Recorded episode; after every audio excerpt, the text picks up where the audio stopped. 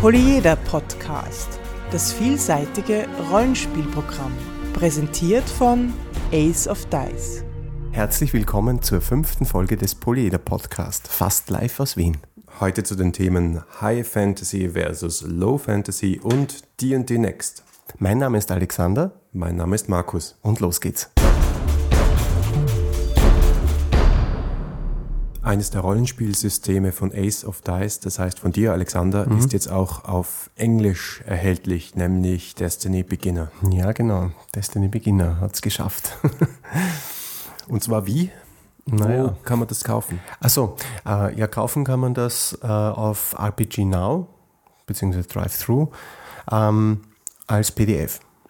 Nicht als Buch. Nicht als Buch, nein. Ähm, das wäre auch möglich gewesen, den Vertrieb quasi via Print-on-Demand Verlag auch auf den internationalen Raum auszudehnen, aber diesen Schritt habe ich noch nicht gemacht. Mhm. Wie ist es eigentlich mit dem PDF-Verkauf? Du hast ja in Österreich, Deutschland, also im deutschsprachigen Raum, vor allem Bücher vertrieben. Mhm. Warum bist du nicht von Anfang an den PDF-Weg gegangen? Ehrlich gesagt deshalb, weil ich mir davon nicht allzu viel erwartet habe. Ich habe nicht äh, erwartet, dass PDFs irrsinnig gut gehen und das Ergebnis äh, hat meiner Erwartung äh, in diesem Punkt entsprochen. Ähm, der Verkauf von PDFs äh, ist zumindest für mich als äh, relativ unbekannten äh, Autor ähm, nicht berauschend. Also mein Eindruck ist, Deutschland, Österreich kauft Rollenspiele als PDF noch nicht so sehr, wie das vielleicht die Engländer oder Amerikaner tun. Ich kaufe PDFs auch eher dann, wenn ich die Print-Rollenspiele kaum kriegen kann. Ja, das ist natürlich, dann ist man gezwungen dazu, aber ich glaube, der ich glaube, es ist einfach noch nicht so weit. Also wir haben uns noch nicht ganz von diesem Medium, von diesem Papiermedium äh, verabschiedet, obwohl es natürlich schon sehr viele fort, fortschrittliche unter Anführungszeichen Menschen gibt, die sagen, okay, es ist eigentlich praktisch, ich äh, stelle mir das äh, auf die Festplatte und nicht ins Regal, ich spare Platz, äh, ich habe es überall parat, ich kann suchen in dem PDF. Also es hatte schon seine Vorteile, aber es, also für mich hat es sich nicht ausgezahlt, jetzt das als PDF äh, zur Verfügung zu stellen. Äh, allerdings Allerdings muss ich sagen, es kostet auch nichts. Auf Drive-Thru-RPG ist das Einstellen eines PDFs mit keinen Initialkosten verbunden. Ist auch eines der Probleme, weil dadurch jeder, der auch nur irgendwie etwas Eigenes geschrieben hat, kann es dort hinstellen. Rollenspieler haben natürlich gerne was aus Papier im Regal stehen, das ist klar. Aber was sind jetzt deine Erfahrungen im amerikanischen Markt? So lange ist es noch nicht, aber vielleicht hast du schon erste Rückmeldungen, Käufe. Ja, ich, also es, ich, kann, ich kann mal als, als Vergleichsgröße nennen, äh, ich habe am ersten Tag, als ich Destiny Beginner online gestellt habe, äh, ungefähr 20 Exemplare verkauft. Wow. Und einfach so? Einfach so, einfach weil es auf der Frontpage von Drive-Thru RPG gestanden ist als Neuerscheinung. Ähm, zum Vergleich, in Deutschland, Österreich, also deutschsprachigen Raum, waren es einer. Dieser Podcast ist Mitglied bei analogspieler.de, der Portalseite für alle Podcasts rund ums nicht elektronische Spielen. Unser großes Thema der heutigen Folge ist High Fantasy versus Low Fantasy. Was versteht man darunter, Markus? Es gibt zwei Definitionen. Eine literarische, um die wir uns jetzt nicht großartig kümmern, da können die Literaten darüber diskutieren, und eine rollenspielerische. Die rollenspielerische ist relativ einfach. Je mehr Magie, je mehr magische Objekte und je mehr fantastische Wesen sich in einem Setting tummeln, desto mehr ist es High Fantasy. Und je seltener die Magie ist, die Drachen sind, die Zauberer sind, die magischen Akademien sind, je geheimnisvoller das auch, desto mehr in Richtung Low Fantasy geht das Ganze. Mhm. Ähm, welche Rolle spielen da Götter, Avatare und sowas? Das spielt da auch hinein, denke ich, oder? Ja, klar, wenn du deinem Gott jeden Morgen mit Handschlag begrüßt, ist das eher High Fantasy. Die Götter mischen sich in einer High-Fantasy-Welt viel stärker ein. Das ist auf jeden Fall mein Gefühl. In einer Low-Fantasy-Welt glaubt man an die Götter, manche möglicherweise auch nicht. Und es kann sein, dass am Höhepunkt einer Kampagne, die über fünf Bände geht, man dann tatsächlich den Avatar eines Gottes trifft. Aber das ist dann wirklich eine Sensation. Mhm. Und normalerweise sind es dann eher die Priester und die Kirchen, die quasi das Geschehen formen. Das Ganze ist weltlicher, um es so zu sagen. Die Magie ist nicht so greifbar. Sie ist möglicherweise da, vielleicht war sie mal da und ist wieder verloren, aber es ist nicht etwas, was im Alltag stattfindet. Warum haben wir uns das eigentlich als Thema ausgesucht? Weil das Spielgefühl ein völlig anderes ist zwischen Low Fantasy und High Fantasy. Wie würdest du denn da die Unterschiede beschreiben? Als Charakter in einer Low-Fantasy-Welt bist du sehr stark auf dich selbst zurückgeworfen. Es geht darum, was kannst du überhaupt erreichen, wer bist du und wohin kannst du kommen und der Weg ist normalerweise nicht sehr leicht und es ist vor allem auch nicht klar, ob du überhaupt sehr weit kommen kannst in dieser Welt. Die typischen Low-Fantasy-Startcharaktere sind eher schwach und sie gehören normalerweise, wenn es jetzt zum Beispiel eine ans Mittelalter angelegte Welt ist, den niedrigsten sozialen Schichten an. In einer High-Fantasy-Welt kann man schon mal niedrig einsteigen, das ist schon möglich, ist auch in D&D oft so, aber man steigt auch schnell auf. Und es kann durchaus sein, dass man sich irgendwann aufs Niveau eines Gottes hochschwingt, was man in einer Low-Fantasy-Welt einfach gar nicht denken kann. Wahrscheinlich auch die Frage, welche Gegner man typischerweise in solchen Kampagnen dann trifft, ähm, entscheidet sich dann auch sehr stark zwischen Low Fan äh, Fantasy und High Fantasy. Wenn man mit einer Low Fantasy Welt spielt, hat man dann wahrscheinlich äh, irgendwelche abgerissenen Banditen und irgendwelche Wölfe als Gegner und in der High Fantasy Welt sind es dann schon ganze Banden von Orks auf niedriger Stufe und auf hoher Stufe, dann Horden mit Trollen und Dämonen und äh, Schwarzmagiern Sonderzahl. Vergiss die Drachen nicht. Die Anzahl, Sorten und Farben von Drachen sind auch gute Indikatoren, ob Low Fantasy oder High Fantasy. Ich erinnere mich an DSA 1, da gab es den Tatzelwurm. Ja, der war nett. Süß, ja. Das war's. Ich fand super, dass die den Tatzelwurm genannt haben. Das System muss ja auch dazu passen. Also du hast es eh schon gesagt. Ich glaube, DSA kann man als Vertreter eines Low Fantasy eine Low-Fantasy-Welt bezeichnen. Ja, wobei ich habe im Netz auch gesehen, die Diskussionen, ob sich DSA nicht immer mehr in High Fantasy, in die Richtung von High Fantasy entwickle mit Myranor und so weiter. Ich kenne mich da zu wenig aus, ich kann es nicht beurteilen.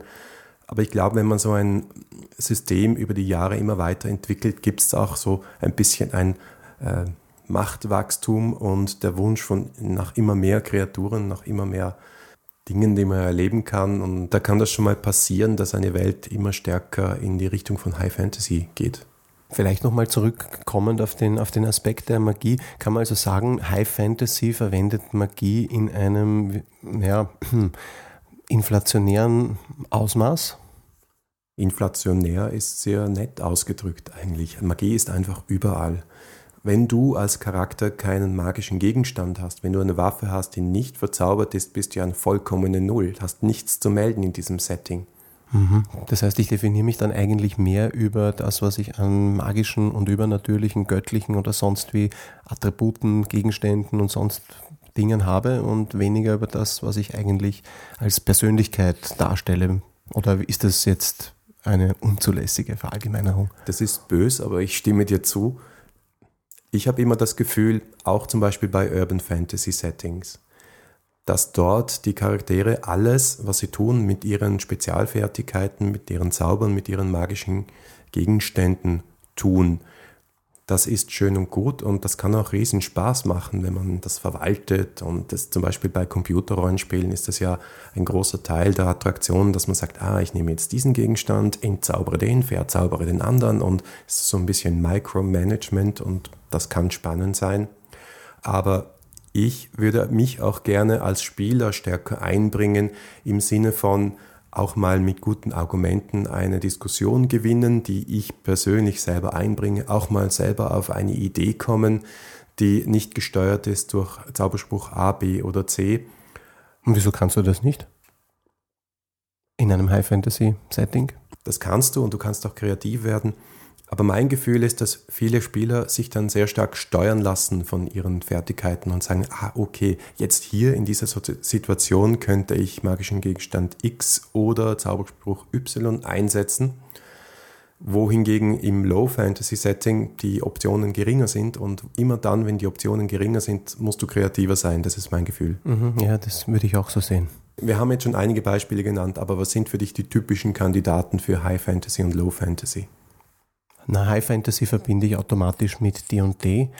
ähm, mit Dragonlance, auch, auch mit Forgotten Realms. Wobei ich denke schon, man kann als Spielleiter steuern, wie low oder wie high man eine, eine, eine Kampagne spielt.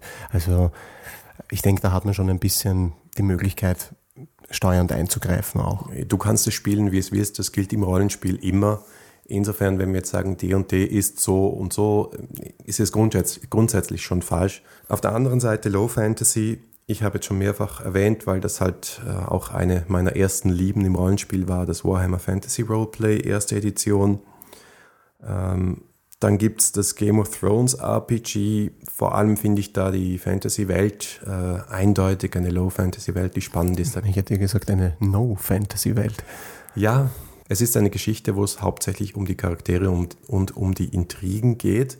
Und wenn dann ein magisches Element hineinkommt oder ein übersinnliches Element oder ein fantastisches Wesen, dann ist das so eine riesige Sensation auch im Buch als Leser, wenn mhm. am Schluss des Kapitels sowas kommt, denkt sich, oh mein Gott, wann geht diese Storyline weiter? Ich muss weiterblättern. Das macht man dann meistens auch. Nein, ich habe alles durchgelesen. Das ist ein Effekt von Low Fantasy, der mir diese Settings auch sympathisch macht. Ich sehe solche Sachen meistens auch ein bisschen aus der Spielleiter- oder aus der Spieldesigner-Perspektive. Die Frage, wie kreiere ich einen Plot, wie mache ich ein interessantes Abenteuer dort. Es ist, äh, Magie ist sehr unberechenbar. Also jeder weiß das, es gibt diese, diese Zaubersprüche, die jedes Konzept über den Haufen werfen können. Das ist äh, klassischerweise der Teleport, das ist sowas wie Wiedererweckung. Ich meine, man stelle sich nur vor, man baut ein großartiges Abenteuer in dem es darum geht, äh, eine Hofintrige aufzuklären und das Attentat auf den König zu verhindern. Wen kümmert das? Wer schert sich um das Attentat auf den König? Es stehen fünf Hofmagier äh, zur Verfügung, die jeder 15 Heiltränke in der Hinterhand haben. Und äh, ich meine, gerade in D&D gibt es genügend Zaubersprüche, um Leute wieder zurückzubringen von den Toten. Das, die, die, die, die Konsistenz von der Welt fällt und steht mit der Frage, wie ist Fantasy da, ein, wie ist die Magie da eingebettet? Okay, ich sehe schon, wir sind wieder mal einer Meinung. Furchtbar. Ja, die Kommentare müssen dann mit uns streiten, so läuft das.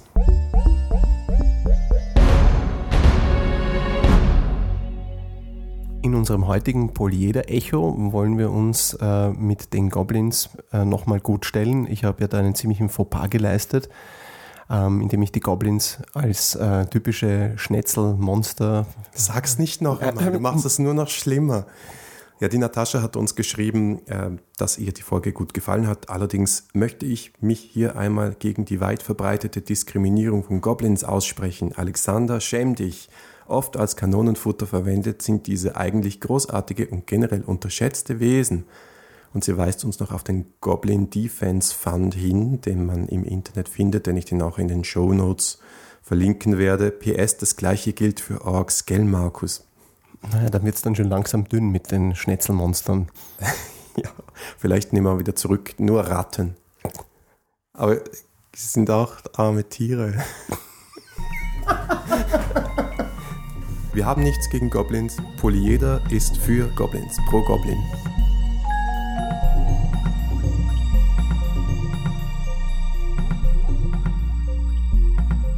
Am 24. Mai hat der Open Playtest von D&D Next begonnen. Dungeons and Dragons geht in die nächste Edition. Nach Nummer 4 kommt jetzt Nummer 5 oder eben Next. Haben Sie jetzt nicht eine auslassen? Ich meine 3, 3,5, 4? Wäre jetzt 4,5 nicht dran gewesen?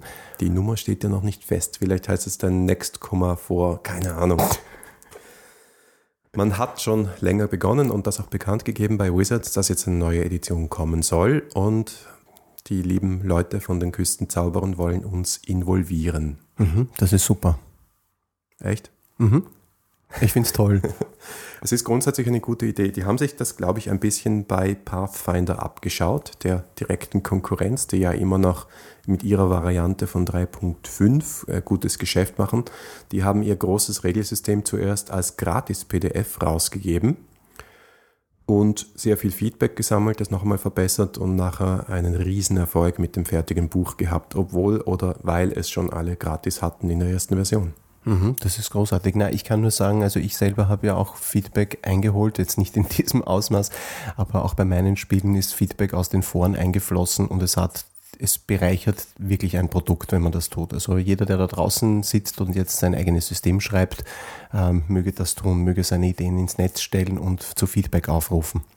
Wizards geht das so an, man muss sich dort registrieren, kriegt dann einen Link, darf dann das ganze Paket äh, runterladen und es hat geheißen, es kommen dann Umfragen, es kommen dann scheibchenweise auch mehr Material im, in der Laufzeit dieses Playtest. Jetzt ist mal ein Paket gekommen mit einigen PDFs. Und was war da drinnen?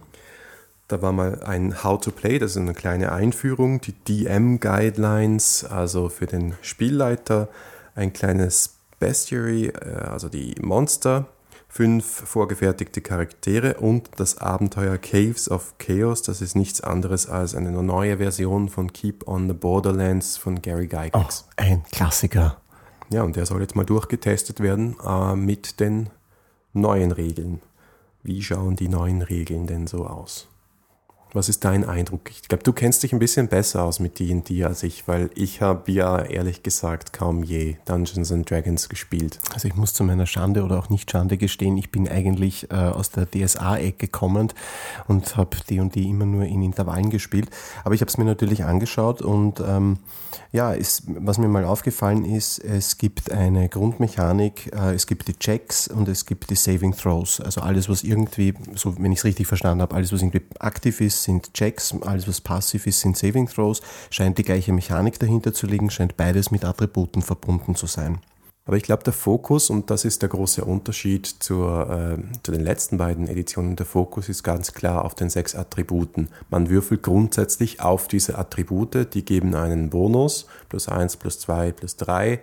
Ähm, dann würfelt man einen W20 und muss damit plus Boni Mali aus anderen ähm, Dingen einen Zielwert erreichen. Das ist mal die Grundmechanik, die ist recht ähnlich wie in 3.5, aber der Fokus ist, ist, eben stärker auf diesen Attributen als auf den Feeds oder Skills. Mhm. Was ich relativ gut fand, sie haben diese so ein, so ein Advantage-Disadvantage-System eingebaut, wo man dann äh, mit zwei äh, 20-seitigen Würfeln rollt, äh, würfelt und äh, das höhere Ergebnis bzw. das niedrigere Ergebnis zählt, je nachdem, ob es ein Vorteil oder eine Nachteilsituation ist. Das ist eigentlich eine sehr elegante Mechanik.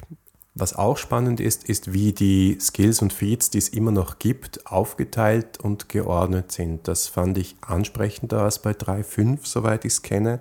Es gibt nämlich jetzt neben der Rasse und der Klasse, Race and Class, auch noch ein Background und ein Theme. Background und Theme, also Background ist der Charakterhintergrund und Theme ist sowas wie, das ist sowas wie ein Motiv, ein Hauptmotiv oder ein Leitmotiv für den Charakter. Und da entscheidet man sich für Dinge und je nachdem kriegt man da unterschiedliche Feeds und Skills dazu, Aha. die wieder nur plus 1, 2, 3 oder wie auch immer Boni geben auf deinen Wurf. Also es ist für mein Gefühl auf den ersten Eindruck schon wesentlich aufgeräumter. Was mich an D&D eigentlich immer gestört hat, sind diese 100.000 verschiedenen Regeln, die jeweils zu jedem einzelnen Skill, Feed oder Power mhm. dazugehören immer ein eigenes Subsystem für jeden Feed quasi. Ne? Aber so wie du es jetzt beschrieben hast, äh, das klingt jetzt eigentlich ziemlich herunterreduziert, wenn das so mit mehr mit Boni arbeitet. Ja, wobei das ist natürlich noch nicht alles Material. Ich glaube dann schon, wenn jemand den Feed Sneak Attack hat in seinem, wo wird es dann sein, wahrscheinlich in seiner Class oder in seinem Background, dann wird es dafür schon wieder eigene Regeln geben. Also mal schauen, wie stark heruntergebrochen das dann wirklich ist. Eine interessante Sache, die ich gelesen habe, war, dass Sie, ich weiß jetzt nicht, ob es bei den vorigen Editionen auch schon so war, aber Sie haben die Hitpoints, glaube ich, sehr abstrahiert. Zumindest in der Beschreibung ist mir aufgefallen, äh, dass Sie gleich von vornherein sagen, dass das äh, nicht nur Verletzungen sind oder sogar dezidiert äh, schreiben, dass eigentlich gar keine nennenswerte Verletzung vorliegt bis, zur, bis zu dem Zeitpunkt, wo du die Hälfte deiner Hitpoints eingebüßt hast. Um zu sterben, musst du ja massiv unter Null kommen. Ja, das äh, garantiert eine lange Lebensdauer, oder? So ist es und dabei helfen auch diese sogenannten Hit Dice. Die gab es schon bei 3.5 und die sind dazu da, einerseits, also du hast einen Würfel, sagen wir einen W6, einen W4, einen W8 und damit kannst du einerseits beim Levelaufstieg deine Hitpoints erhöhen, also du würfelst einen W6 und die Augenzahl addierst du zu deinen maximal Hitpoints dazu. Und andererseits kannst du auch, wenn du ein bisschen Ruhe hast, also weniger als eine Nacht, sondern nur zehn Minuten, wo du dich wohin setzen kannst, mal deine Wehwehchen verbinden, dann kannst du den Hit-Die würfeln und das wieder zu deinen Hitpoints dazu zählen. Das heißt, du bist nicht mehr so extrem von einem Cleric abhängig, der dich heilt oder anderen äh, Zaubertränken oder Zaubersprüchen, die heilen. Ja, da ist mir zum Beispiel aufgefallen, dass man, wenn man Cure Wounds verwendet, äh, dass der, der Effekt dann nicht im Minusbereich dahin grundelt, also man sich nicht irgendwo von minus 8 auf minus 3 oder sowas bewegt, sondern der setzt gleich bei 0 an. Das finde ich recht effizient. Wie läuft es sonst so im Kampf? Ja, ähm, die Kampfrunde haben sie bei sechs Sekunden festgesetzt. Ich weiß nicht, ob das vorher schon so war. In ganz alten Zeiten war ja eine Kampfrunde ein sehr, sehr abstraktes, langes Ding. Sechs Sekunden ist dann doch jetzt schon sehr nah an dem, was wir DSA-Spieler sozusagen gewohnt sind. Äh, Finde ich persönlich ganz gut, weil ich mir dann recht konkret vorstellen kann, was da wirklich abgeht. Initiative ist individuell zu würfeln am Beginn des Kampfes und bleibt dann für den Rest des Kampfes gleich in der Ausbaustufe einmal so geregelt. Eine Regel, die mir aufgefallen ist, ist, es gibt eine, die Möglichkeit, einen Coup de Grace zu vollführen. Ich weiß nicht, ob ich das gut finde. Ich weiß nicht, ob man das so ausspricht. Wie spricht man es denn aus? Ich glaube, es ist französisch. Coup de Grace. Okay, soll sein. das ist diese Totmachregel. Ganz genau, ja. Ja, ich weiß nicht, ob das so gut ist. Ich meine, äh, motiviert man da jetzt die Leute dazu, dass sie wirklich bewusstlose Gegner abstechen? Schaut so aus. Hm. Naja, sind ja hauptsächlich Orks. Und Oder Goblins. Oder Goblins. Sorry, Natascha, wir haben es schon wieder getan. Also ich glaube, der, der Kampf wird sich im Vergleich zum Vierersystem wieder ganz anders anfühlen. Ähnlich wie 3.5, aber etwas stärker runtergebrochen und gestreamlined. Das ist mein Eindruck. Du hast, glaube ich, morgen einen Playtest angesetzt, also tatsächlich spielst du es mal durch. Ja, ich habe morgen das Vergnügen, das austesten zu können. Äh, Freue mich schon sehr. Ich bin extrem gespannt, bis das wirklich rauskommt dann. Apropos nicht wahnsinnig viel verändert, für mein Gefühl hat sich in der Magie auch nicht wahnsinnig viel verändert. Naja, es sind schon zwei Sachen drinnen, die interessant sind zu erwähnen. Äh, das eine sind die Minor Spells, die sozusagen die kostenlosen und jederzeit verfügbaren Dinge sind. Das ist einmal nicht schlecht, weil ich meine, Detect Magic und äh, Magic Missile, das waren ja so die, Kandidaten, für die man sich immer einen Slot freigehalten hat. Ich glaube, es ist bei Slots geblieben, soweit ich es mitbekommen ja. habe, bleibt es dabei. Finde ich persönlich nicht so toll, bin kein Fan davon. Und das andere sind die, die Rituale. Da gibt es, also das ist ein, federt jetzt diesen Effekt dieses Memorisierens ein bisschen ab, äh, dass man die Spells auch in längerer Fassung sozusagen casten kann, aber halt ein bisschen mehr Vorbereitungszeit und eventuell Paraphernalia braucht, also irgendwelche Komponenten und ein paar Minuten Zeit sich nehmen muss. Und der Vorteil davon ist was? Naja, dass man sie nicht memorisiert haben muss, so habe ich verstanden. Also sie müssen nicht in den Slot hinein. Genau. Ja, bei den Monstern gab es auch gar keine Überraschungen. Im Gegenteil, ich glaube, die haben ganz bewusst die ganz klassischen D&D-Monster wie den Gelatinous Cube und den Owlbear da reingetan. Oh, wie, wie nett. ja, naja, um ganz klar zu sagen, Freunde, alle die, die uns kritisiert haben, dass D&D 4 nicht mehr D&D ist, wir sind bei euch, wir haben euch gehört und das kommt alles wieder rein, die guten alten Dinge. Und ich glaube auch, dass es auch inhaltlich wirklich darauf anliegt. Also ich glaube nicht, dass es nur irgendwelche äh, Kreaturen sind, mit denen sie versuchen, sich anzubiedern. Sie scheinen mit den Konzepten sehr, sehr äh, inhaltlich wirklich in Richtung äh, altes D&D zurückzugehen und die äh, quasi die Spieler alter Schule, die Oldschool-Spieler äh, wieder für sich gewinnen zu wollen bis jetzt, was man so liest, was man so hört, kommt das auch gut an. Ich bin gespannt, wie es weiterläuft und wir sind gespannt auf eure Meinung.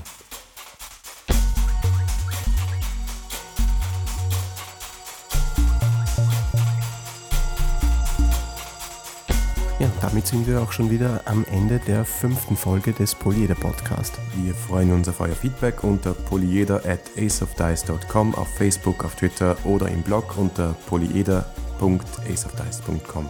Macht's gut.